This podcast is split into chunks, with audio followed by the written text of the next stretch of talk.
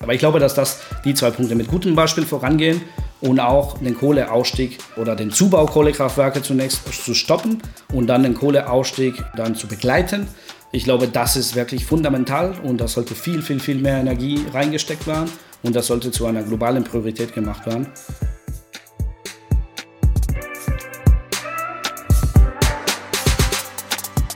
Hi, willkommen bei Endpower.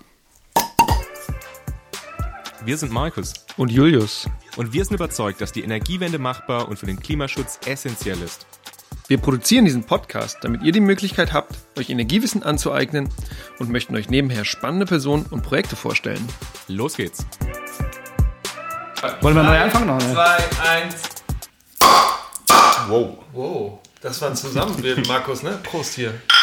Prost.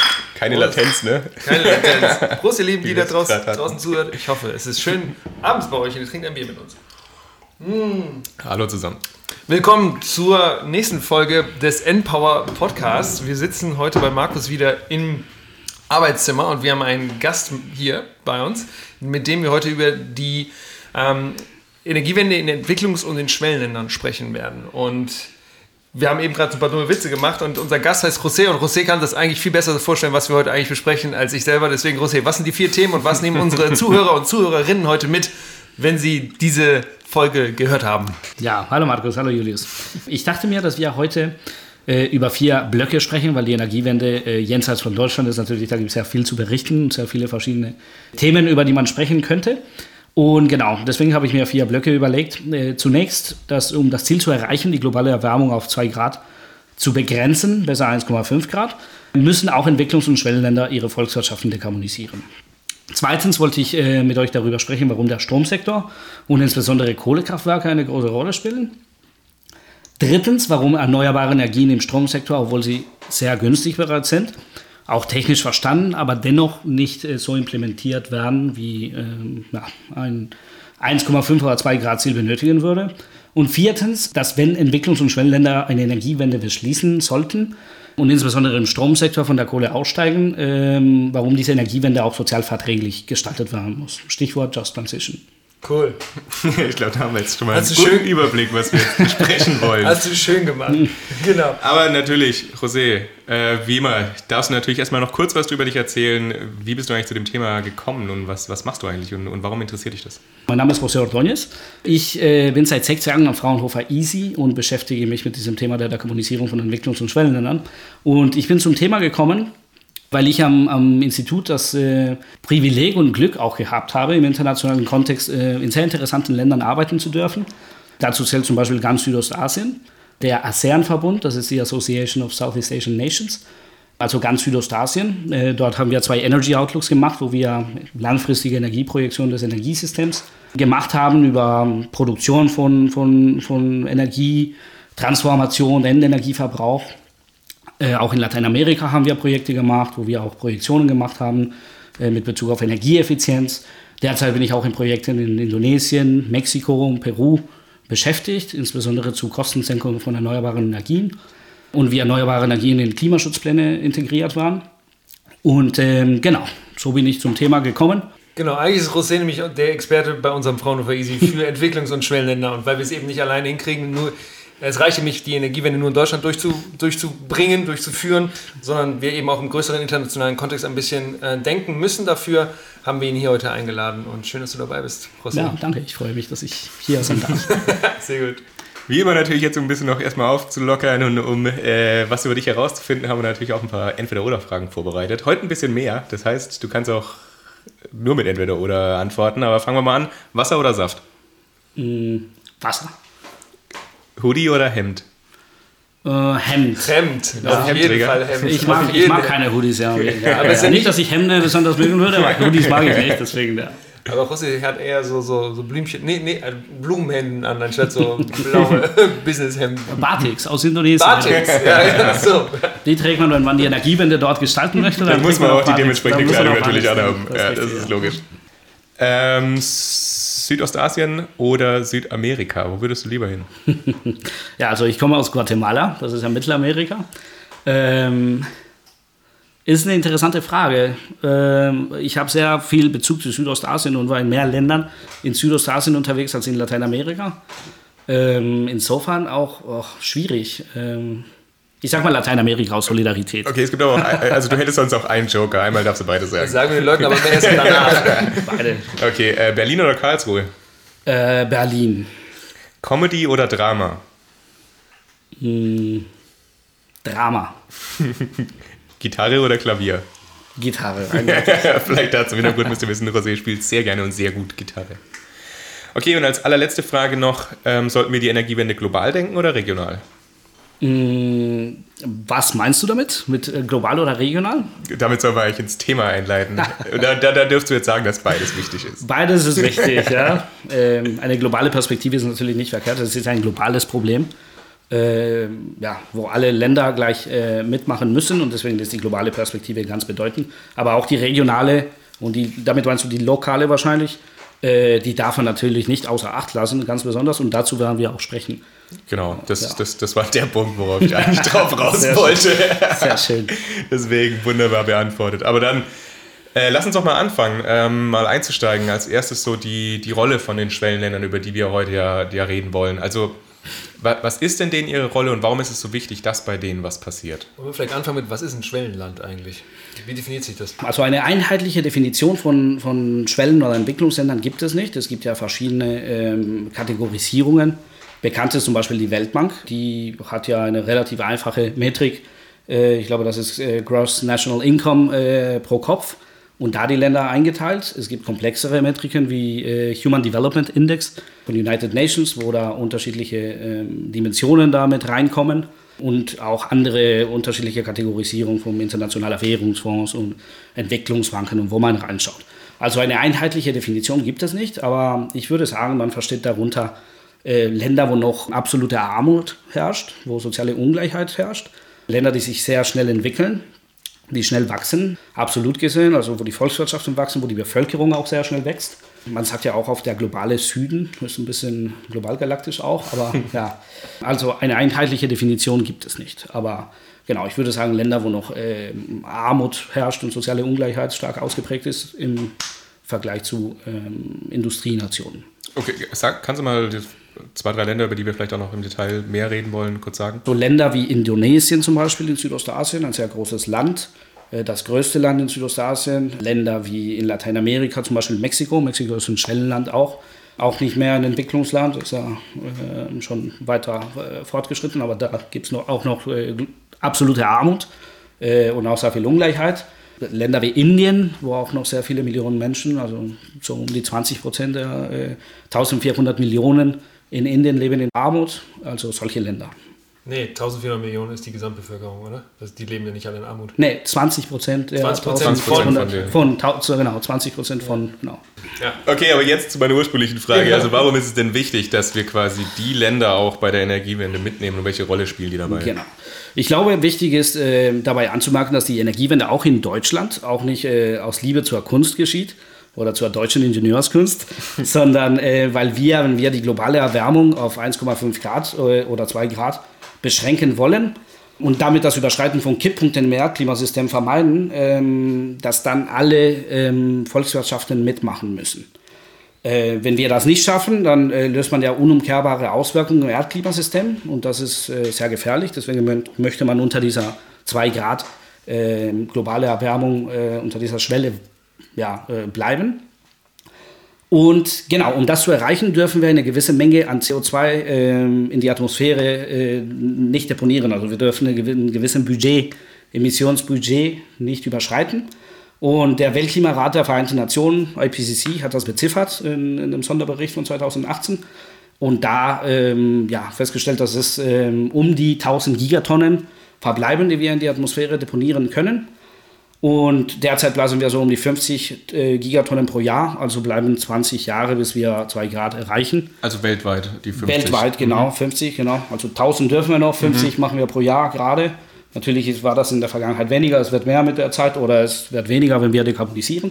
Aber wenn wir diese 50 nehmen und sagen, okay, auf, auf die 1000, die verbleiben, sind 20 Jahre für 2 Grad. Oder um die 400, ein bisschen über 400, wenn wir 1,5 Grad äh, schaffen wollen.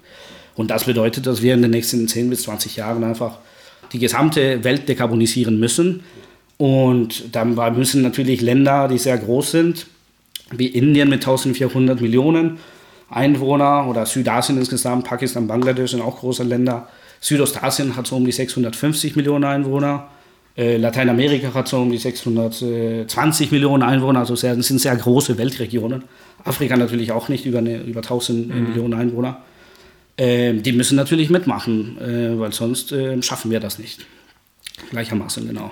Kannst du da vielleicht mal so einen Vergleich ziehen zu Deutschland, weil du jetzt gerade auch die Länder angesprochen hast? Äh, es ist ja schon so, dass in den Ländern, sage ich mal, pro Kopf auf jeden Fall ja weniger Energie verbraucht wird, wie jetzt in Deutschland beispielsweise. Aber äh, kannst du da nochmal da was dazu sagen und dann vielleicht auch, wie es denn insgesamt aussieht, also jetzt beispielsweise Deutschland im Vergleich zu Indien oder Indonesien? Ja, Indien hat einen Wert von 1,7 Tonnen CO2 pro Kopf und ein Land wie die USA zum Beispiel so um die 16, 17, also zehnmal größer. Mhm. Äh, Deutschland ist, glaube ich, bei 9, knapp unter 9 Tonnen CO2 pro Kopf. Pro Jahr immer, ne? Äh, pro Jahr, genau, ja. äh, dabei. Also es ist schon deutlich, äh, deutlich weniger, nicht? Faktor 10, Faktor 5 äh, geringer in ja. so einem Land wie Indien. Aber es gibt natürlich 1400 Millionen äh, Inder. Äh, und Inderinnen. Inderinnen.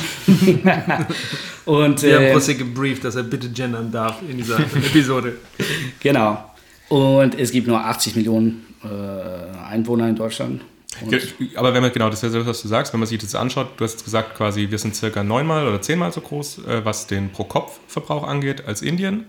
Wir nee, die USA. Die USA sind genau neun bis äh, zehnmal so. Genau, USA sind um die 17, Indien ist 1,7.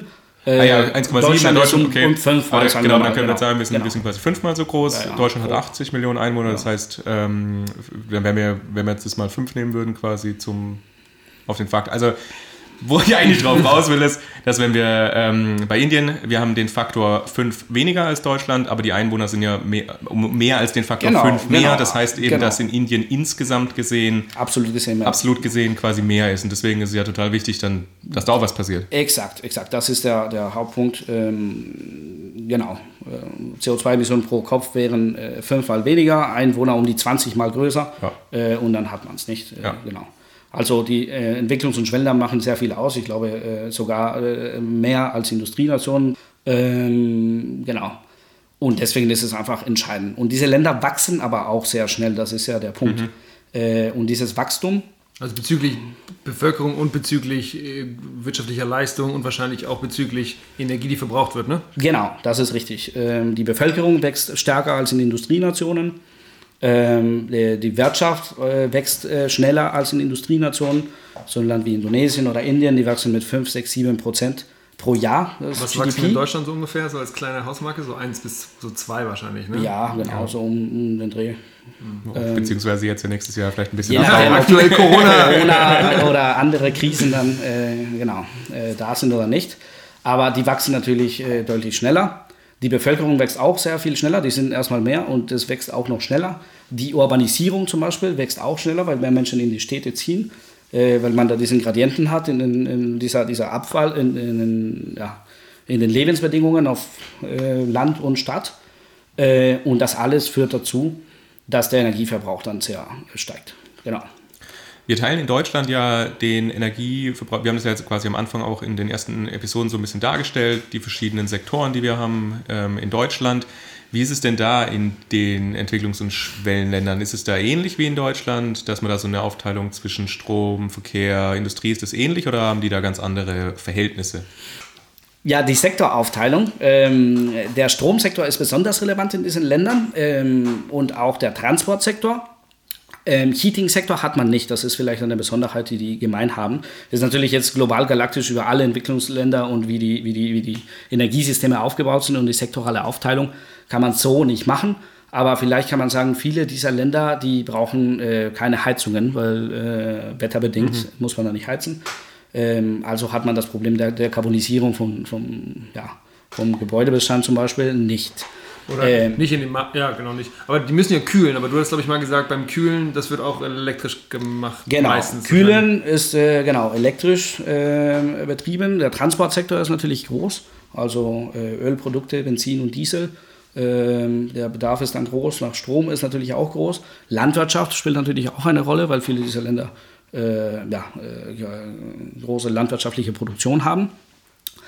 Ähm, genau, kein Gebäude, kein, kein Heating-Sektor, das ist ganz wichtig. Und, und, genau, das ist vielleicht ganz spannend, weil wir jetzt in Europa, also in der EU, haben halt sehr viel den Heating-Sektor, wo, wo, wir sehr viel Energieverbrauch haben. Also insgesamt in der EU fallen über 50 Prozent der, der Energie, die wir verbrauchen, für, für Wärme an. Ja. Wobei da auch Prozesswärme und so drin ist. Aber trotzdem ist da, also der, der Gebäudeheizsektor ist bei uns eben schon sehr, sehr relevant. Ja, genau. Und das ist da nicht der Fall. Ähm, ich glaube, besonders wichtig ist, dass der Stromsektor mhm. äh, sehr wichtig in diesen Ländern ist. Also global gesehen ist der Stromsektor natürlich auch besonders relevant, weil die meisten äh, Emissionen, Treibhausgasemissionen aus dem, oder CO2-Emissionen aus dem Stromsektor kommen, circa ein Drittel. Ähm, ja, und die Stromnachfrage in diesen Ländern, die sehr schnell wachsen, wir hatten es vorhin nicht, äh, GDP wächst sehr stark, Bevölkerung wächst sehr stark. Bruttoinlandsprodukt meint er? Bruttoinlands, genau. die Bevölkerung wächst sehr stark, die, die, die Urbanisierung. Ähm, und das führt dazu, dass die Elektrifizierung natürlich auch steigt, äh, dass die Haushalte äh, und Gebäude immer mehr, mehr Geräte und mehr äh, ja, ähm, Air Conditioners, mehr, mehr Kühlung, äh, mhm. Air Conditioners, ja, Klimaanlagen, ja, ja, ja, Klimageräte ähm, und sonstige äh, Kühlschränke, Fernseher, Laptops und so weiter. Und interessant ist auch, dass es eine sehr ähm, klare Beziehung zwischen Wirtschaftswachstum und äh, Stromnachfrage gibt in diesen Ländern. Mhm. Ähm, also wenn, wenn man zum Beispiel in World Energy Outlook 2018 reinschaut, da gibt es eine sehr schöne Abbildung, wo man sieht äh, Entwicklungs- und Schwellenländer, wie da GDP äh, äh, mhm. und ähm, Stromnachfrage ähm, aufeinander fast linear ja. genau so äh, steigen. Und das ist bei Industrienationen nicht unbedingt der Fall. Und das hat natürlich damit zu tun, dass wenn diese Länder ähm, äh, wachsen, ähm, die ja immer mehr, zum Beispiel ein Haushalt ähm, hat ja zunächst keinen Anschluss, äh, keinen Stromanschluss. Und dann ähm, mit steigendem Wohlstandsniveau haben die den Stromanschluss und dann haben sie mehr Geräte und dann haben sie Fernseher und dann haben sie Laptops und dann haben sie Kühlschränke und Klimaanlagen. Aber es gibt auch Sättigungseffekte, nicht? Das heißt, ähm, du kaufst jetzt nicht zwei Kühlschränke. Man kauft sich nicht fünf Kühlschränke nur, weil man mehr Geld hat ja. oder 20 Klimaanlagen, sondern irgendwann hat man die und dann fängt diese Entkopplung. Die fünf Kühlschränke. genau. Und da fängt diese Entkopplung dann an. Äh, genau. Aber ähm, bei den meisten Ländern sieht man da eine klare Beziehung und das bedeutet, dass der Stromsektor global gesehen sehr stark wächst. Wenn wir, wenn wir jetzt diese ganzen Ökonomien da anschauen und du sagst die ganze Zeit, dass der Stromsektor so stark wächst, wie ist denn da, wie wird denn Strom eigentlich in diesen Ländern zur Verfügung gestellt? Genau, und da kommen wir schon zum Kernproblem. Ähm, ähm, und zwar, dass es äh, für, für die Einhaltung eines 2 Grad oder besser 1,5 Grad Ziel äh, globale Erwärmung es notwendig ist, dass äh, dieser Zuwachs ähm, an Strom nicht durch fossile Kraftwerke, insbesondere Kohlekraftwerke, geschieht. Äh, und leider ist es genau das, was passiert. Äh, wenn man sich den Bestand von Kraftwerken in den letzten Jahren anschaut, sind zum Beispiel in den letzten äh, zehn Jahren so circa 600 äh, Gigawatt Kohle noch dazugekommen. Kannst du das äh, mal in Kontext setzen? Was ist 600 äh, Gigawatt Kohle? Gigawatt Kohle. Wie viel haben wir in Deutschland? Ja, in, in, Deutschland sind es um die 40 Gigawatt, hm. wenn ich mich richtig erinnere.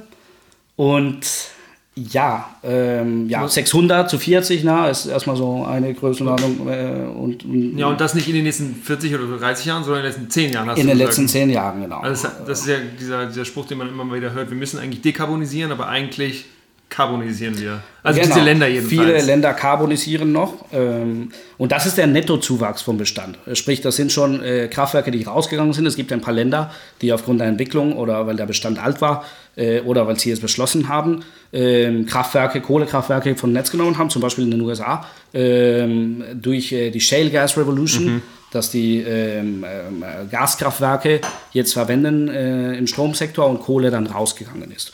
Oder in UK ähm, sind zum Beispiel ist der Bestand sehr alt gewesen und die Kraftwerke sind vom Netz und die sind halt nicht durch neue Kohlekraftwerke ersetzt worden. Das ist da schon berechnet. Mhm. Äh, sprich, netto ist aber trotzdem der Bestand gewachsen und wenn man, und das ist das besonders äh, besorgniserregende, äh, wenn man in die Zukunft schaut, so sind in den Plänen, in den meisten Plänen, in allen Entwicklungs- und Schwellenländern, doch äh, fossile Kraftwerke noch in den Energieplänen zum Ausbau des Stromsektors. Warum ist das so?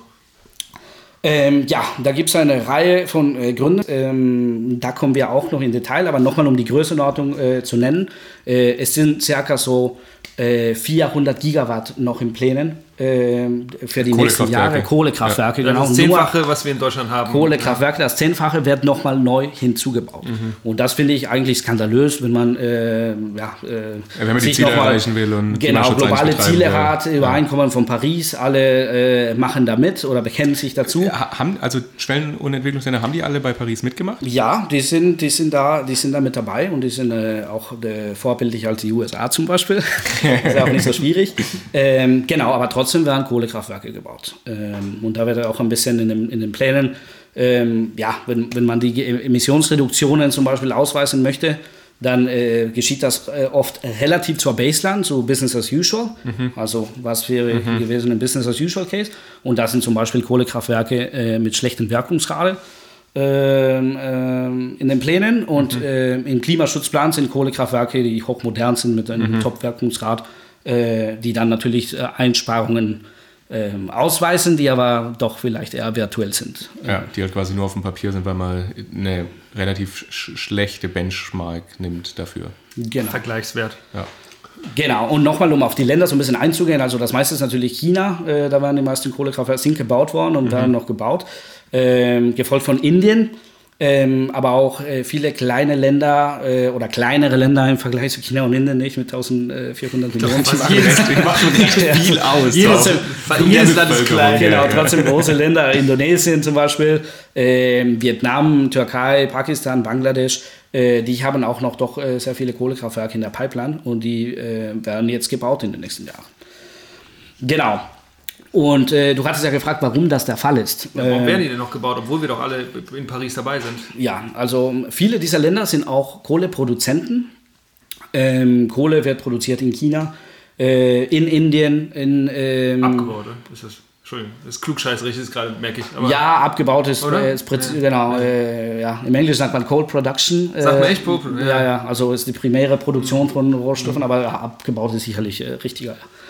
Ähm, ich bin kein Muttersprachler, deswegen darf ich. Gut. Das ist wichtig nochmal zu erwähnen. Nochmal zu erwähnen, genau. Eine halbe Stunde richtig gut performt und jetzt aber nochmal sagen. Jetzt kannst du dir alles erlauben. Ja, genau. Äh, viele dieser, also ähm, Südafrika zum Beispiel ist auch ein Land, wo sehr viel Kohle, Kolumbien ähm, und Länder, die Kohle produzieren, die meisten, äh, Indonesien oder Indien oder Südafrika äh, oder China, haben natürlich auch ähm, Energiesysteme oder Stromsysteme, die sehr stark auf Kohle basieren. Ja. Das ist ja historisch gewesen, war das halt eine Technologie, die man verwendet hat. Und war ja auch günstig lang, oder ist ja auch immer noch günstig, je nachdem, ne? Genau, man, es, es, es, es, war nicht, äh, es war nicht teuer, Kohle einzukaufen und Kohle zu verwenden, mhm. im Sinne das, was die Unternehmen bezahlt haben äh, für den Rohstoff. Aber natürlich, wenn man die ganzen Kosten äh, und die Externalitäten, also externe Effekte mit einbepreisen äh, würde, Luftverschmutzung, und Kosten für die Gesundheit der Menschen ja. und für die Landverschmutzung und so weiter und so fort, dann ist Kohle nicht mehr günstig. Und das ist äh, aus ökonomischer Sicht ganz klar äh, ja, ein Druckschluss zu sagen, Kohle ist günstig. Es ist eigentlich nicht der Fall. Fossile äh, und natürlich Klimawandel jetzt zunächst außen vor gelassen. Wenn man die Kosten vom Klimawandel, die, ja, dann ist es unendlich äh, teuer, ne? genau, die sehr schwer zu beziffern sind, äh, noch mit einbauen würde, es wird schnell klar, äh, fossile sind Rohstoffe sind teuer, eigentlich ja. teuer. Aber da, da ist ja das Problem, dass sie quasi im Allgemeinen teuer sind, aber jetzt für die einzelne Person oder für das Einzelunternehmen eben nicht, weil die zahlen ja im Prinzip nur Abbaukosten die, die Kosten für die Kohle, also das, die Gewinnung von der Kohle und den Transport vielleicht noch. Genau. Und ähm, also dieser Irrglaube, dass fossile Rohstoffe günstig sind, äh, hat dazu geführt, dass man das äh, natürlich äh, verwendet. Auch Deutschland hat ja ein Stromsystem, was auf Kohle basiert und andere Länder. Früher war natürlich die Klimadebatte nicht so zentral und Kohle war ja relativ eine relativ einfache Technologie. Wenn man und und gab es halt auch in vielen Ländern. Also das ist ja, also ich meine, Deutschland hat ja auch super viel Kohle eigentlich gehabt, auch immer noch und ja, Polen also zum Beispiel. Polen hat super viel Kohle. Also ja. es ist ja auch immer gut, wenn man nicht abhängig ist von anderen. Also wenn man genau, Energiesicherheit ja. hat auch eine, eine Rolle gespielt. Auch der Glaube, dass Energie, äh, dass, dass äh, Ressourcen, fossile Ressourcen zum äh, Bekämpfen von Energiearmut verwendet mhm. werden sollen, äh, spielt dabei eine Rolle. Ähm, und natürlich, wenn man eine, eine Wirtschaft baut oder einen Wirtschaftszweig, der um diesen Abbau von fossilen Rohstoffen ähm, ist, dann ist es natürlich besonders schwer, dann wieder da runterzukommen, weil die lokale Wirtschaft ganz davon abhängt. Ja, es ist ja eine, Arbeitsplätze. Eine, es ist eine Wertschöpfungskette, genau, die Produktion oder der Abbau, äh, der Transport, ja, die Kohlekraftwerke, auch eine regionale Wirtschaft, die sich drumherum dann baut. Ja. Äh, also das mit Dienstleistungen und mit, mit, äh, mit verschiedenen äh, Services und alles, was drumherum ist. Also. Das nennt man dann ja wahrscheinlich Locken, ne? Das ist auch das, was man von genau, ja. versteht. Ja. Und, und, genau, da muss man auch sagen, dass die Kohleproduktion sehr, sehr, sehr stark konzentriert ist, äh, mhm. regional. Ja. Also wenn man sich diese Länder genau anschaut, ähm, es ist nicht Indonesien, was Kohle produziert, oder natürlich ist es Indonesien, aber da gibt es ein paar Provinzen in äh, Ostkalimantan und Südkalimantan, wo ähm, im Grunde die meiste oder fast die ganze Kohle in Indonesien abgebaut wird. In Südsumatra gibt es ein bisschen Kohle, das wird exploriert, aber das ist äh, Low Rank, also mit einem niedrigen mhm. Energiegehalt äh, und kann deswegen nicht exportiert werden und wird deswegen wahrscheinlich erst später dann äh, abgebaut. In Indien ist es in Ostindien in, äh, sehr konzentriert in ein paar Staaten und größere Kohleminen in Ostindien. Ähm, in Südafrika ist es auch sehr konzentriert in der Provinz von Mpumalanga zum Beispiel äh, bei Johannesburg. Und da hängen die ganzen Arbeitsplätze in der lokalen Wirtschaft drumherum. Ähm, ja, äh, ja, die Industrie siedelt sich dann auch da an. Also energieintensive ja Industrien quasi, ja. sind da angesiedelt. Ähm, äh, ja, äh, die, die Haushalte zum Beispiel von den lokalen Regierungen und von den nationalen Regierungen, die hängen auch zum Teil aus Kohleeinnahmen da, sogenannte Royalties oder Steuern, die sie zahlen. Ähm, ja, also es ist alles, was, was, was äh, zu einem sehr starken Login-Effekt führt. Ähm, genau, und das führt dazu, dass ähm, das Kohle sehr stark, auch von Interessensgruppen, die dann äh, für Kohle sprechen, ähm, das muss man auch so klar benennen. Es gibt ja auch sehr mächtige Interessensgruppen, die Besitzer dieser Kohleminen und die, die davon profitieren, die sich dafür einsetzen, dass Kohle global äh, und in diesen Ländern dann weiter verwendet wird. Nicht? Wir reden jetzt ja fast nur über Kohle. Gibt es noch andere fossile Energieträger, die in diesen Ländern auch eine Rolle spielen, also zum Beispiel Gas oder sowas, oder ist das eher nachrangig? Ja, es gibt natürlich auch Gas und es gibt auch Öl. Ähm, also Öl wird weniger im Stromsektor verwendet. Ähm, Dieselgeneratoren spielen auf Inselanlagen eine Rolle, mhm. ähm, aber eher für kleinere Systeme, die abgelegen sind, weil, weil das sehr, sehr teuer ist. Und Gas wird natürlich auch da, wo äh, Gas reichlich vorhanden ist, auch verwendet. Aber da hat man das Problem, dass man eine gewisse Infrastruktur drumherum äh, bauen muss, um Gas dahin zu transportieren. Äh, die USA zum Beispiel haben ein, ein, Stromsystem, was jetzt sehr stark auf Gas basiert. Fracking. Und das hat mit der Shale Gas Revolution zu tun. Mexiko zum Beispiel ist auch ein Produzent von Öl und Gas. Äh, mittlerweile nicht mehr so viel, unter 2 Megabarrel pro Tag. Äh, aber zu den guten Zeiten waren es über 4. Äh, so zum Vergleich, die USA oder Saudi-Arabien produzieren um die 10 Megabarrel mhm. pro Tag. Und ich glaube insgesamt, die gesamte Produktion weltweit ist um die 80 Megabarrel pro Tag. Also nur um so eine Größenordnung zu haben. Ähm, und Mex Barrel ist eine Million Barrel. Eine Million ein, Barrel. Barrel ist oh, 56 Liter? Nee, wie viel? Ja, ich glaube, genau. Ja? Nee, warte, 56 oder 156? Ja, die, die, also die, ich, ich, ich habe ja letztens ein Video dazu gesehen, die Amerikaner mit ihren Einheiten. Genau, Barrels, Mega Barrels, aber das ist gängiger und ich finde es auch ein bisschen einfacher als, ähm, als Megaton. 120 Liter ist ein Barrel. 120? Ja. Ja, okay, rausschneiden. Ja. Drin lassen. Auf jeden Fall. Genau, vielleicht auch interessant, wir reden über fossile, Kraft, äh, über fossile Kraftwerke und fossile Rohstoffe und Kohle, äh, was bei den erneuerbaren Energien und wie die Perspektive ist in diesen Ländern. Genau, also warum machen die eigentlich nicht erneuerbar? Also du hast ja gerade von Lock-in gesprochen und so, dass es da viele Interessengruppen gibt und so weiter, aber Erneuerbare werden auch immer günstiger, habe ich es richtig im Kopf. Erneuerbare werden tatsächlich äh, günstiger und das ist etwas, was wir in einem äh, Projekt derzeit konkret für Mexiko äh, Indonesien und Argentinien gemeinsam mit mhm. Kollegen von New Climate ähm, untersucht haben. Ähm, die Ergebnisse sind sehr bald äh, auf der Projektseite zur Verfügung. Ein bisschen Werbung. ja, ja können, wir, können, wir, ne? können, wir, gerne verlinken. Also wenn das fertig ist, schick uns, dann genau, packen wir das hier drunter. Es gibt ja auch Leute, die das noch später hören. Ja, wir machen ja auch Wissenschaftskommunikation hier aktiv. Also ist doch genau. Gut. Genau, also es, es geht um die NDC-Updates. NDCs sind die Nationally Determined Contributions. Ähm, und das sind die Pläne der Länder, die sie äh, für den Paris Agreement eingereicht haben. Ja? Und aus der Summe der NDCs ergibt sich die äh, äh, globale Mitigation Efforts, ja, wie man Klimawandel vermeiden möchte oder Emissionseinsparungen herbeiführen möchte. Und ähm, diese Pläne müssen jede fünf Jahre ähm, geupdatet, aktualisiert, werden. Das steht im Artikel 4 des äh, Übereinkommens von Paris. Und ähm, genau, die, der Ambitionslevel muss immer gesteigert werden, ist die Idee. Damit man halt eben immer mehr und mehr, wir sind ja weit weg von einem 2 Grad oder 1,5 Grad Ziel, äh, also muss mm, im Ambitionslevel mehr gemacht werden. Und äh, erneuerbare Energien sind tatsächlich sehr stark gefallen. Also, dass sie ähm, günstig sind und immer günstiger werden, das ist ja längst bekannt. Aber was interessant ist, ist, dass die Projektionen ähm, äh, niedriger liegen mhm. jetzt als beim Paris Agreement. Was heißt das? Also was, was heißt das? Das ist ein bisschen genau, das ist ein bisschen komplex. Das bedeutet, wenn man in 2015 oder 2014, ja, ähm, als das äh, Übereinkommen von Paris beschlossen wurde, in die Zukunft geschaut hat, äh, hin zu 2030, dann haben ähm, ähm, zum Beispiel Solar PV, äh, PV, äh, Photovoltaik. Photovoltaik, genau, Wind onshore, Wind offshore ähm, etwas gekostet ja, in der Zukunft.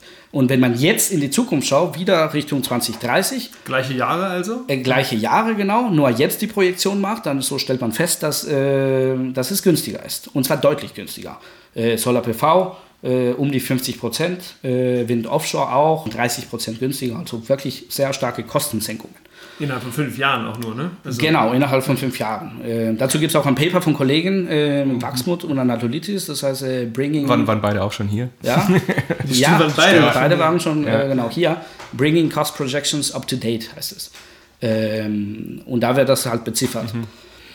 Und ähm, genau, ähm, wenn Erneuerbare doch so stark günstig wären, so müssten diese in die, in die Klimaschutzpläne und in die auch Ausbaupläne für den Stromsektor äh, stärker berücksichtigt werden, würde man meinen, nicht? Mhm. Äh, weil Regierungen ja ein Interesse haben, die, die Kosten äh, vom Stromsektor und vom Energiesektor insgesamt zu minimieren.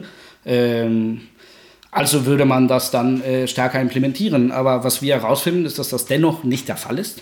Aber liegt es das daran, dass Sie nicht wissen, dass die Preise so runtergehen? Oder woran liegt das?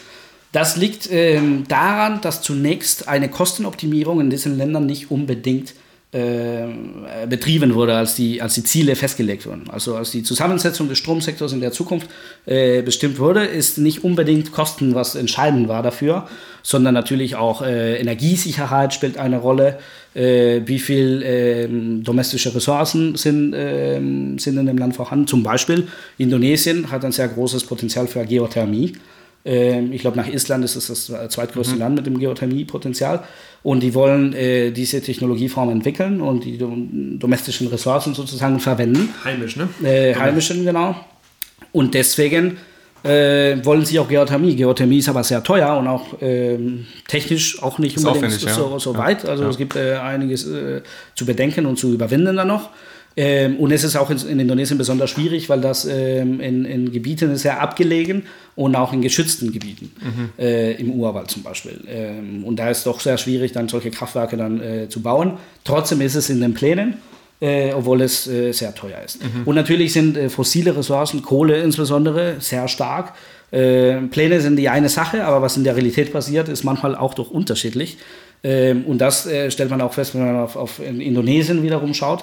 Äh, da ist im Plan der Ausbau von oder äh, der Ausbau von erneuerbaren Energien. Und konkret hat man das Ziel, da einen Anteil von erneuerbaren Energien von 23 Prozent im Primärenergiemix zu erreichen. Bis 2030. Bis 2025. Ja, gut. Ähm, das ist ja sehr bald. Ja. Ähm, und aber was in Wirklichkeit passiert ist im Stromsektor, ist äh, so ziemlich gar nichts. Also mhm.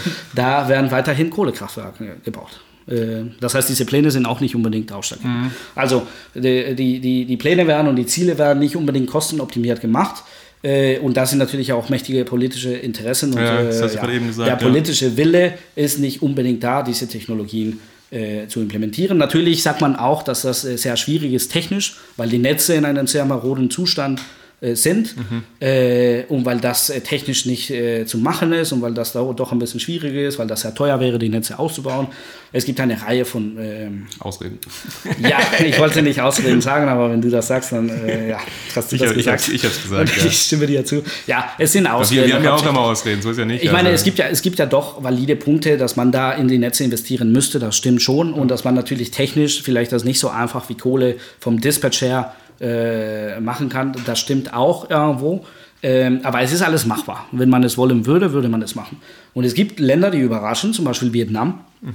äh, hat ähm, in den letzten zwei Jahren 5 Gigawatt äh, Photovoltaik installiert. Ah. Mhm. Äh, was doch eine Entwicklung ist, die in gar keinen Plänen, also nicht im, mhm. im Power Development Plan, äh, nicht in den ganzen Outlooks, äh, weder von, von, vom, vom ASEAN verbunden noch von der IEA noch äh, drin war, weil Vietnam sehr stark auf Kohle gesetzt hat. Mhm. Ähm, dennoch haben die das gemacht. Vietnam muss man sagen, da ist die Stromnachfrage wächst besonders stark, weil die sehr viele energieintensive Industrien haben. Äh, und solare Kraftwerke sind sehr schnell gebaut, nicht? Da hat man die Paneele und Inverter und so ein bisschen Ja. rel relativ einfach äh, hinge, hingepflanzt. Ähm, ja, und, ähm, und doch äh, sind dann 5 äh, Gigawatt reingekommen.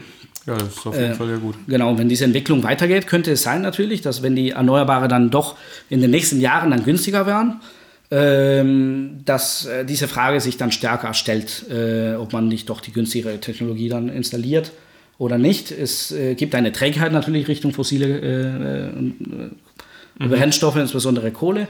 Aber ich glaube, dass in den nächsten Jahren sich diese Frage dann sehr interessant gestaltet. Das passiert in Indien bereits zum Beispiel. Indien hat das Ziel, auch ein sehr ambitioniertes Ziel, obwohl sie extrem viel Kohle gebaut haben in den, in den äh, letzten zehn Jahren. Ich glaube 130 Gigawatt.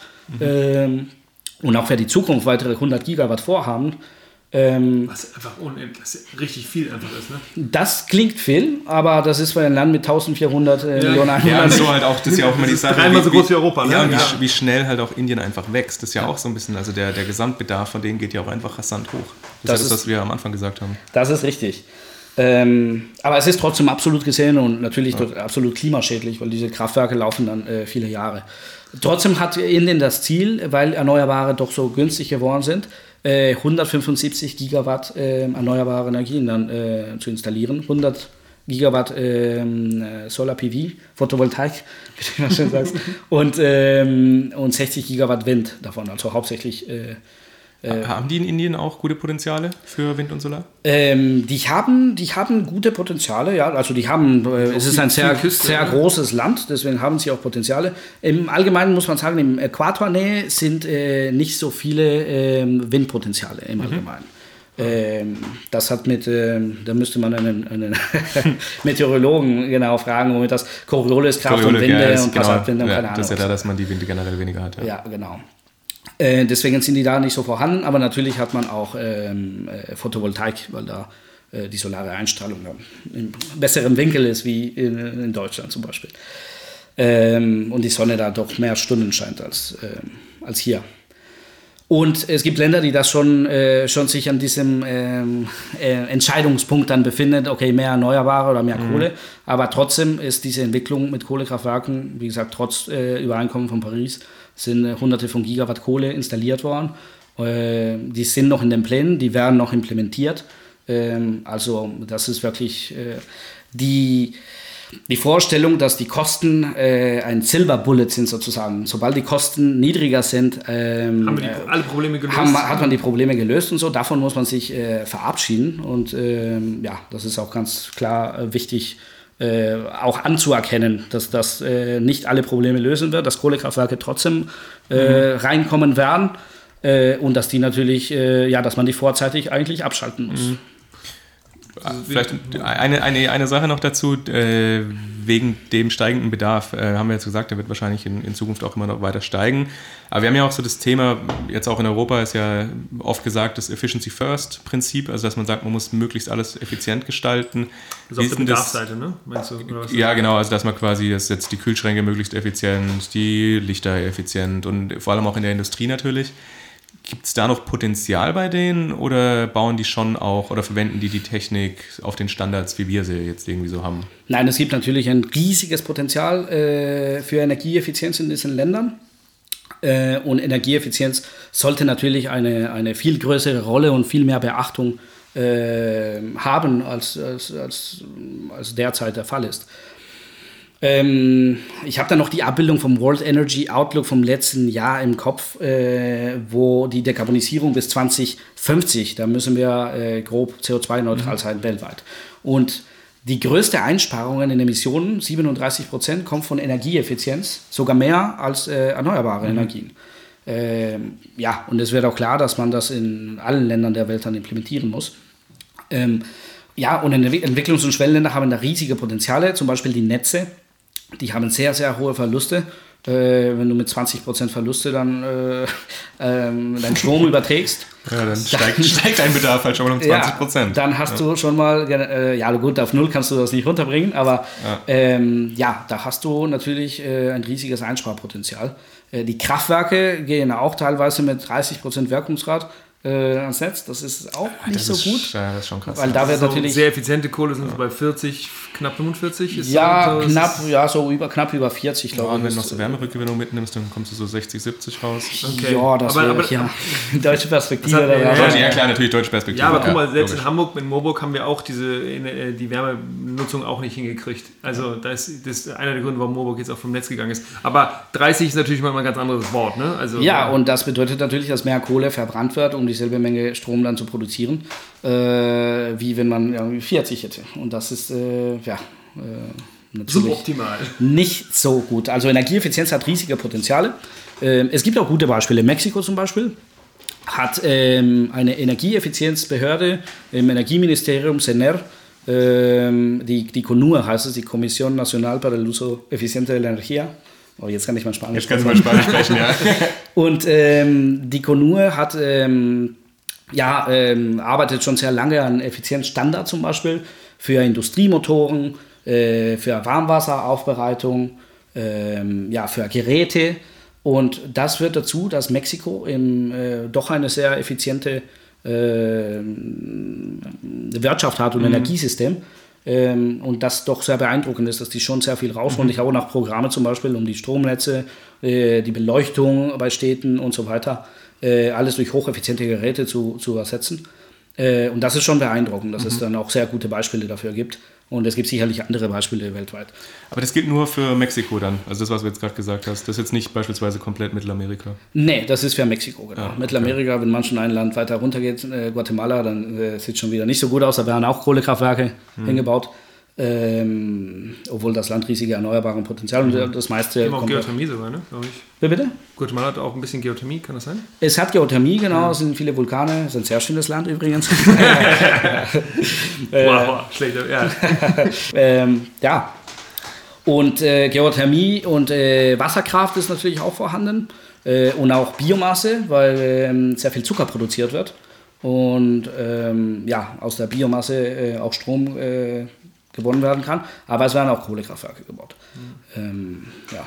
Wie, wenn wir jetzt nochmal über 2050 nachdenken und du hast gesagt, wir kriegen jetzt relativ viele Kohlekraftwerke in diesen Entwicklungs- und Schwellenländern rein, wir kriegen aber auch erneuerbare Energien rein. Auf was muss man denn achten? Weil wir haben ja einfach dieses Ziel 2050, wie du es auch gesagt hast, dekarbonisiert zu sein, also 95% weniger CO2-Emissionen zu haben, also fast ja, Carbon Zero. ja. Worauf müssen wir achten? Also ich glaube, dass es äh, super wichtig ist zu betonen, dass der Stromsektor, wie wir jetzt äh, hervorgehoben haben, besonders wichtig ist und dass wir von der Kohle unbedingt aussteigen müssen, global gesehen. Ähm, das ist äh, ganz entscheidend, weil wenn wir die gesamte Volkswirtschaft äh, CO2-neutral ähm, äh, hinbekommen wollen, äh, so ist ja klar, auch die Folge von, von Ben Fluger, Langfristszenarien oder äh, Professor zwei. Martin Bietschel, Nummer zwei war das. äh, genau, hat über, über Sektorkopplung gesprochen. Es ist klar, dass äh, man den Stromsektor zunächst dekarbonisieren muss und dann irgendwie die Sektoren koppeln muss, zum Beispiel Elektroautos oder Wasserstoffautos oder synthetische Kraftstoffe oder wie man auch immer das macht, das ist ja nicht ganz klar, aber klar ist, dass man den Stromsektor zunächst erneuerbar hinbekommen muss und dann irgendwie Sektorkopplung betreiben muss. Äh, und aus dem Grund ist besonders wichtig, dass man natürlich da ansetzt und dass man von der Kohle aussteigt. Ähm, und dass man diesen Zubau, zunächst muss man diesen Zubau an Kohlekraftwerken stoppen. Zweitens wird man natürlich, weil sehr viele äh, Kraftwerke jetzt ganz, äh, ganz frisch gebaut worden sind in den letzten Jahren, wird man die vorzeitig ausschalten müssen. Und das ist natürlich, ähm, hat auch, ähm, bringt auch sehr viele Herausforderungen mit sich. Und wie ich vorhin sagte, die Kohleproduktion ist ähm, sehr stark ähm, ähm, lokalisiert. Ja, in Indonesien, in Ostkalimantan, in Indien, in Ostindien, in äh, Südafrika, in Mpumalanga. Und da hängen äh, Hunderttausende von Arbeitsplätzen, die lokale Wirtschaft und auch die ganze lokale Communities, die da leben, ähm, hängen sehr stark von, von, von, von, von dieser äh, Wirtschaft ab. Und wenn man dann von der Kohle aussteigt, wenn man es äh, schaffen würde, äh, dann einen Kohleausstieg in diesen Ländern herbeizuführen, äh, oder der politische Wille da wäre, das zu machen, so muss man ganz besonders betrachten, dass äh, dieser Ausstieg sozialverträglich ist. Ganz wichtig. Stichwort ist ja Just Transition, ähm, also dass man ähm, alle betroffenen ähm, ähm, Stakeholder in solch einem Prozess dann auch ähm, berücksichtigt und schaut, dass man das sozialverträglich dann macht. Äh, weil der lokale Kontext natürlich in Entwicklungs- und Schwellenländern, da hat man natürlich absolute Armut, da hat ja. man eine sehr große Ungleichheit. Also Fakt ist, in diesen Ländern gibt es ja äh, Millionen von Menschen, die noch in Armut leben und sehr viele arbeiten zum Beispiel in der Kohleindustrie. 300.000 bei Coal Mining India ist die, die State-owned Enterprise, die ähm, die Kohle produziert in Indien. In Indonesien ist diese Diskussion um Arbeitsplätze nicht so präsent. Ähm, deswegen gibt es da keine Zahl. Aber es sind natürlich auch äh, Hunderttausende von Menschen.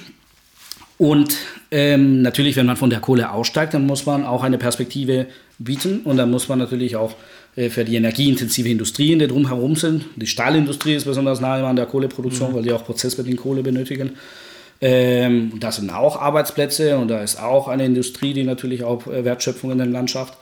Ähm, da muss man auch irgendwie diesen Strukturwandel auch äh, sozial verträglich und äh, für die Industrien auch irgendwo, äh, ja, verträglich will ich jetzt nicht sagen, aber ähm, das muss man gestalten. Und da muss man natürlich einen Interessensausgleich schaffen, dass man dekarbonisiert, aber zugleich äh, ja, diese Leute mitnimmt und einen Strukturwandel auch durch geeignete Industriepolitik, durch geeignete Sozialpolitik.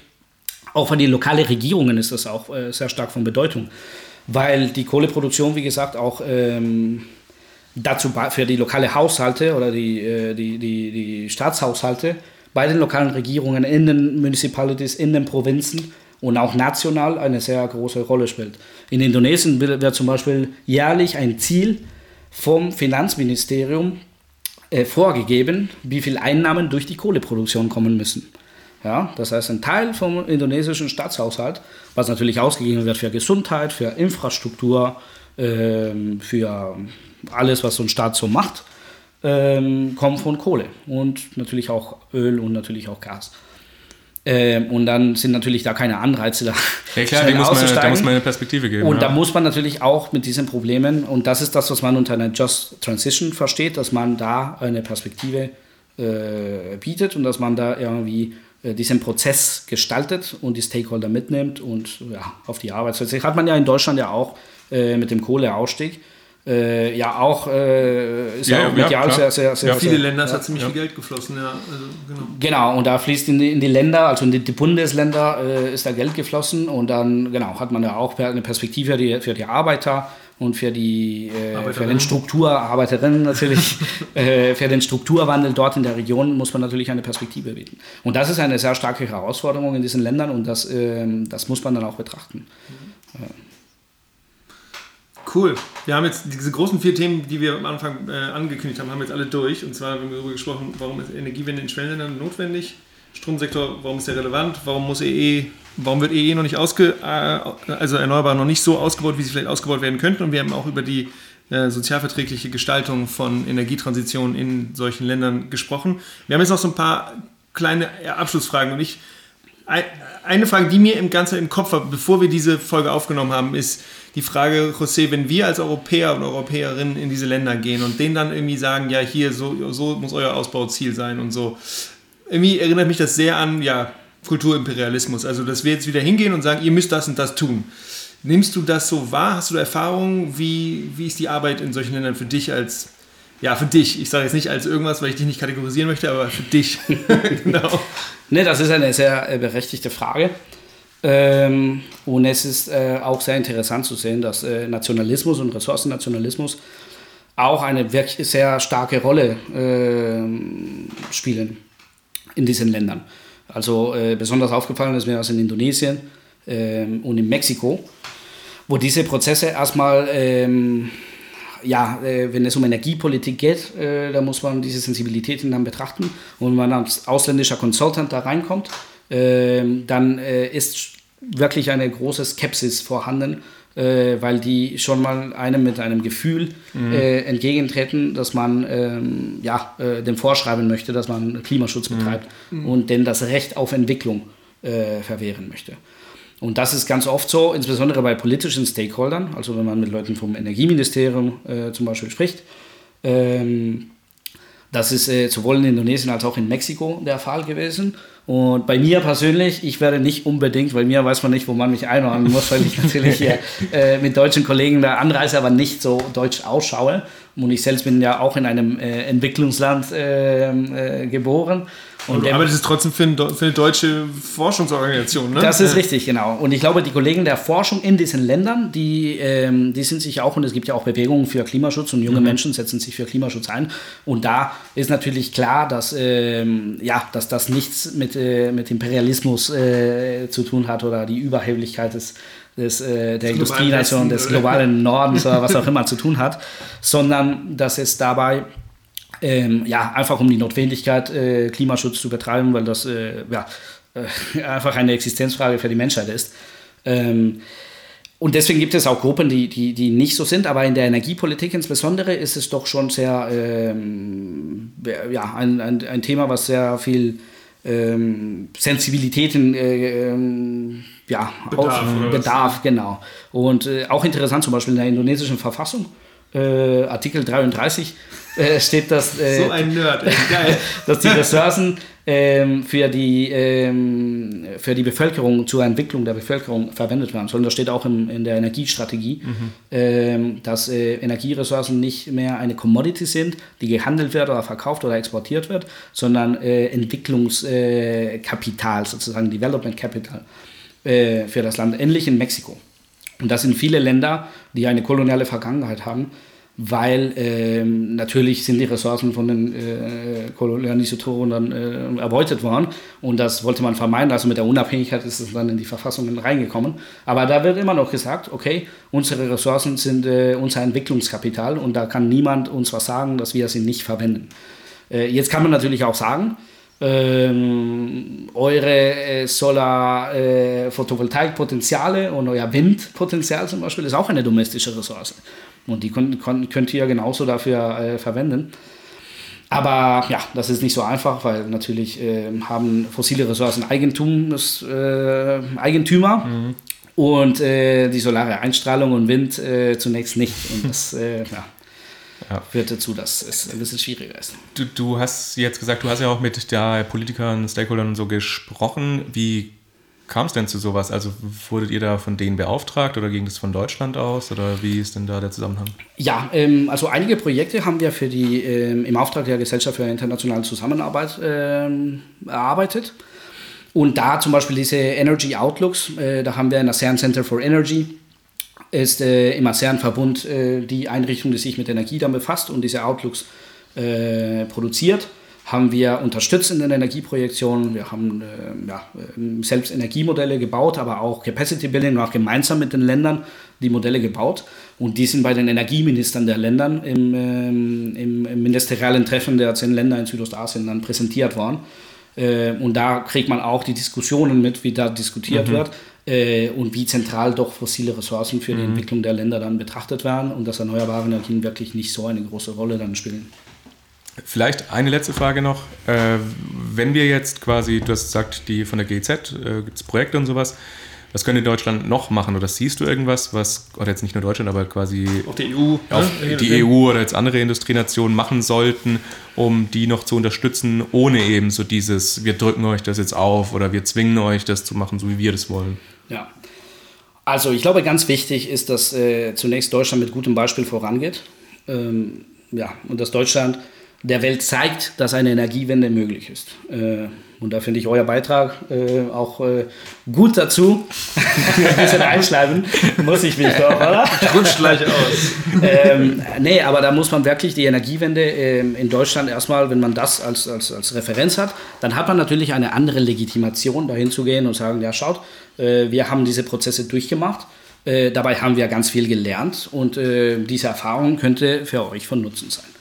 Ähm, also das wäre natürlich, ähm, glaube ich, ganz wichtig und das würde die Legitimation dann erhöhen. Ähm, und dann natürlich auch die Frage der Kohle, ich glaube, dass die zentral ist mhm. und dass da auch mehr, äh, äh, ja, mehr äh, Fokus drauf gelegt werden sollte, dass man äh, den Zubau neuer Kohlekraftwerke stoppt und dass man auch von der Kohle, von dem bestehenden Stock an Kohlekraftwerken dann äh, bald aussteigt. Mhm. Ich glaube, das sind Themen, wo man sehr stark äh, ja, äh, auch beitragen kann, global gesehen. Kohle ist ja auch äh, der fossile Brennstoff mit dem mit den äh, meisten CO2-Gehalt. Ähm, wenn man es zu Strom dann umwandelt, mehr als Gas, mehr als Öl. Und es ist äh, skandalös und wirklich äh, für den Klimaschutz äh, ja, sehr kontraproduktiv, wenn Tausende von Kohlekraftwerken noch gebaut werden, äh, während man gleichzeitig in Deutschland eine Energiewende macht, wo man sich äh, äh, ja auch mit Themen hochkomplexe Sektorkopplung, ja. Wasserstoff und synthetische Kraftstoffe und wie die da reinkommen, wie teuer das sind, alles durchoptimiert. Mhm. Ähm, manchmal habe ich ein bisschen den Eindruck, das ist natürlich notwendig und Deutschland muss diesen Prozess machen, aber manchmal äh, habe ich den Eindruck, insbesondere wenn ich in diesen Ländern bin und zurückkomme, dass, äh, dass das zwei verschiedene Welten sind. Mhm. Äh, und dass viele der Kolleginnen und Kolleginnen, die hier in, ähm, in Deutschland zu dem Thema arbeiten, sich gar nicht dessen bewusst sind, wie, unterschiedlich, wie, wie, wie, wie, wie unterschiedlich dann die Perspektive in diesen Ländern ist. Und äh, weil das ein globales Problem ist und letztendlich egal ist, wo die äh, Emissionen reduziert werden, glaube ich, äh, genau, ökonomisch betrachtet wäre das natürlich sinnvoller, da wo es günstiger ist und wo, äh, wo mehr Emissionen dann äh, vermeidet, äh, vermieden werden können. Genau. Vermeidet, vermeidet werden. Verma ja, vermieden, vermieden genau. werden vermeidet werden können. Ähm, Dass das Geld dahin geht, das wäre eigentlich sinnvoller. Ja? Das ist natürlich der ökonomische Ansatz, aber das ist natürlich in einer Welt mit sehr vielen Ländern äh, und ja, äh, eine komplexe Welt mit sehr vielen äh, verschiedenen Interessen dann sehr schwierig. Aber ich glaube, dass das die zwei Punkte mit gutem Beispiel vorangehen und auch den Kohleausstieg ähm, oder den Zubau Kohlekraftwerke zunächst zu stoppen und dann den Kohleausstieg ähm, dann zu begleiten ich glaube, das ist wirklich fundamental und da sollte viel, viel, viel mehr mhm. Energie reingesteckt werden und das sollte zu einer globalen Priorität gemacht werden. Äh, viel mehr Fokus, also da auch. Äh, ja. Ich habe es gerade auch gedacht, also jetzt, weil du jetzt auch gesagt hast, in Deutschland haben wir ja quasi jetzt auch so diesen Prozess vom Kohleausstieg natürlich vielleicht jetzt so ein bisschen anders mit den ganzen Sektorkopplungsoptionen aber das, das heißt ja quasi, dass wir jetzt äh, mit dem Kohleausstieg ist ja eine Chance und Risiko. Also Chance, wenn wir jetzt zeigen, das funktioniert. Wir können da auch beispielsweise die ganzen Arbeitsplätze halten und da eben Perspektive äh, für die Region eben bieten. Aber falls es eben nicht so rund läuft, wie man sich das geplant hat, könnte das natürlich auch ein Risiko sein. Also dass die anderen Länder sehen, naja, es sogar in Deutschland hat es nicht so gut funktioniert. Aber probieren also, müssen wir es ja trotzdem. Nee, also, natürlich. Also, nicht zu tun Aber ich glaube, ja das ist halt dann noch wichtiger, quasi da wirklich mit Vollgas reinzugehen, um, zu um zu zeigen, mhm. wir können das und das geht. Weil da hängt dann nicht nur Deutschland dran, sondern beispielsweise ist auch diese Vorbildfunktion eben für andere Länder, die noch ja. sehr stark auf Kohle sitzen. Ich glaube, äh, dass man sich auch klar machen muss, dass äh, die Welt heute, die digitale, digitalisierte Welt, ähm, sehr vernetzt ist und dass Menschen wirklich mitbekommen, was in anderen Ländern passiert. Äh, und zwar extrem schnell. Ja. Ähm, äh, da wird sehr oft in Indonesien ist eines der Länder mit der höchsten Twitter-Nutzung weltweit, äh, zum Beispiel. Und da wird immer, wenn in Deutschland so Kohleentscheidungen oder Konferenzen oder was auch immer, das wird immer wieder retweetet und sehr viel, äh, mit sehr viel Interesse dann betrachtet. Ähm, und als ähm, ich nach, der, nach dem Beschluss von der Kohle auszusteigen und die Beschlüsse der Kohlekommission und so weiter, ähm, als ich in Indonesien war, bin ich oft angesprochen worden von den Kollegen, wie dieser, äh, ob ich ein bisschen erzählen kann, wie dieser Prozess dann abgelaufen ist und ob das was für diese Länder dann wäre. Und ähm, ich fand es sehr spannend zu be äh, beobachten, wie die Welt, die, ja. Oh ja, wie die, wie die, wie die Stakeholder äh, in den Energieministerien, in der Community, in den äh, Umweltministerien der Welt ähm, auch auf Deutschland schauen, weil die wissen, dass es äh, ja, ein Land, was, äh, ja, was äh, eine Energiewende vollzieht und eine große Vorbildfunktion hat und meistens diese Sachen auch äh, irgendwie hinbekommt. Ähm, also so ist das Bild jedenfalls weltweit. Ich hoffe, dass das auch so hinhaut. Ich, das ist doch, ich glaube, das ist so das typisch deutsche Bild. Das ist das Bild, ja, genau. So ein bisschen Made in Germany. Dieses. Image ist da vorhanden. Und äh, de deswegen äh, mit gutem Beispiel vorangehen und das der Welt zeigen. Die Welt schaut auf Deutschland. Ähm, und ja, das ist ein, ein Grund, guter Grund, um äh, mit Vollkraft die Energiewende zu vollziehen. Das ist ein wunder, wunderschönes Schlusswort, José. So romantisch. nee, voll cool. Schön, dass du dabei warst im Podcast, Mann. Es war, ich habe viel gelernt. Es war spannend zu sehen, was du alles so weißt. Voll geil. Vielen Dank. Danke, Markus. Danke, Julius. Schönen Abend. Und genau. Äh, Bis dann, genau. Macht's gut. Bis gleich im Recap. Ciao.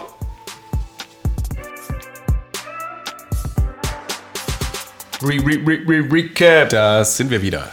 Markus, fängst du an? Ich kann gerne anfangen. Also, ich fand auf jeden Fall äh, super spannende Folge. Ich fand es klasse, dass wir mal über den Tellerrand quasi hinausgeschaut haben, uns mal die anderen Länder, mal so ein bisschen die globale Perspektive der Energiewende angeschaut haben, eben mit Fokus auf die Schwellen- und Entwicklungsländer. Ähm, ich fand besonders spannend, dass die erneuerbaren Potenziale tatsächlich auch da sind in den Entwicklungs- und Schwellenländern. Das heißt, dass die die Chance auch hätten, theoretisch auf Erneuerbare zu gehen. Dass aber da auch viel einfach noch interessengetrieben ist und dass da viel, ja, noch, noch vielleicht halt auch diese alten weißen Männer irgendwo noch dahinter stecken, die. Das sind nur keine Weißen, aber ja. Das ist korrekt, ja. Wobei, ja. Egal, den, ja. nicht drauf. Ähm, genau, und, und äh, dass das vor allem, was José gesagt hat, eben der Stromsektor da besonders wichtig ist, dass da die Kohle eben viel davon herkommt. Genau, es ist einfach so, dass, also diese Hauptmessage von José war ja, dass der Zubau, den wir aktuell sehen, weltweit, dass der auf jeden Fall ganz, ganz schnell gestoppt werden muss und dass wir dann die ganzen, den ganzen Zubau, den wir in den letzten 10, 20 Jahren hatten, dass die wieder, äh, also dass die ganzen, ja, die ganzen Kohlekraftwerke da abgeschaltet werden müssen, weil wir sonst einfach unsere Ziele bis 2050 nicht hinkriegen. Und ich glaube, das hat er ziemlich klar gemacht. Ja. Und ich glaube, das ist auch so die Kernmessage, die, die ihr vielleicht, oder wo wir uns freuen würden, wenn ihr die mitnehmt, aus dieser Folge über Entwicklungs- und Schwellenländer, dass, dass, dass die Kohle einfach so eins der Hauptprobleme in diesen Ländern ist, wenn wir uns Energie anschauen. Aber natürlich, Rosé hat auch diesen Punkt gemacht, wenn der, diese Energietransitionen stattfinden, dass es da super wichtig ist, dass wir da eben nicht die Communities, die lokalen Communities vergessen, sondern dass es eben eine, ja, eine, eine sozialverträgliche Transition da sein muss. Was mich beeindruckt hat, war, wie viel Detailwissen José hat und das Ja, einfach so aus, aus, dem, aus dem Ärmel kickert. Also da hier äh, Paragraph 33, 33, ja. in der Verfassung der in vietnamesischen Versammlung. Ich ja, weiß nicht mehr, was es war. Indonesien, keine. Ahnung so. Das fand ich sehr, sehr cool und ich finde auch, dass José äh, einfach coole Geschichten hat und man merkt einfach, dass der einfach in vielen Ländern war und da viel Ja, mitgenommen und hat. mega das ist Ahnung, cool und ich freue mich, dass er heute dabei war. Hey, Ja, genau. Auf das jeden war's. Fall. Ja, noch ein Punkt, äh, also dass eben Deutschland diese Vorbildfunktion einnehmen muss. Ich finde, das Genau, ist auch schon so was. Wichtiges, also dass man wirklich auch zeigen muss, das funktioniert, das geht und dass tatsächlich auch die Welt eben auf Deutschland schaut, dass es da funktioniert. Mhm. Und da deswegen auch nochmal dieses Positiv, das war noch ein Punkt, den ich cool fand, äh, das Positivbeispiel aus Mexiko, dass die da sowas ein bisschen wie das Eco-Design in, in Europa haben, also Ja. so dieses Energieeffizienzstandards, äh, dass es tatsächlich auch in, in Entwicklungs- und Schwellenländern auch gibt. Sowas gibt, Genau, genau. dass die da auch Gas geben Richtung Energieeffizienz. Und auch Schön. in Vietnam, was er gesagt hat, dieser, dieser kurzfristige Ausbau von Ja, Solar PV. Also es gibt Ja. auf jeden Fall positive positive Beispiele. Beispiele. Genau. Äh, auch das ist ja wichtig, immer mal rauszuheben. Es, es ist nicht alles furchtbar, sondern es gibt auch richtig gut positive Beispiele. Wir müssen die nur zusammenbringen und dann implementieren. Wunderbar. Dabei- Dann machen wir schnell Schluss. Die Folge ist schon lang genug. genau. Bis bald, ihr Lieben. Schön, dass ihr zugehört habt. Danke euch. Macht's gut. Ciao, ciao.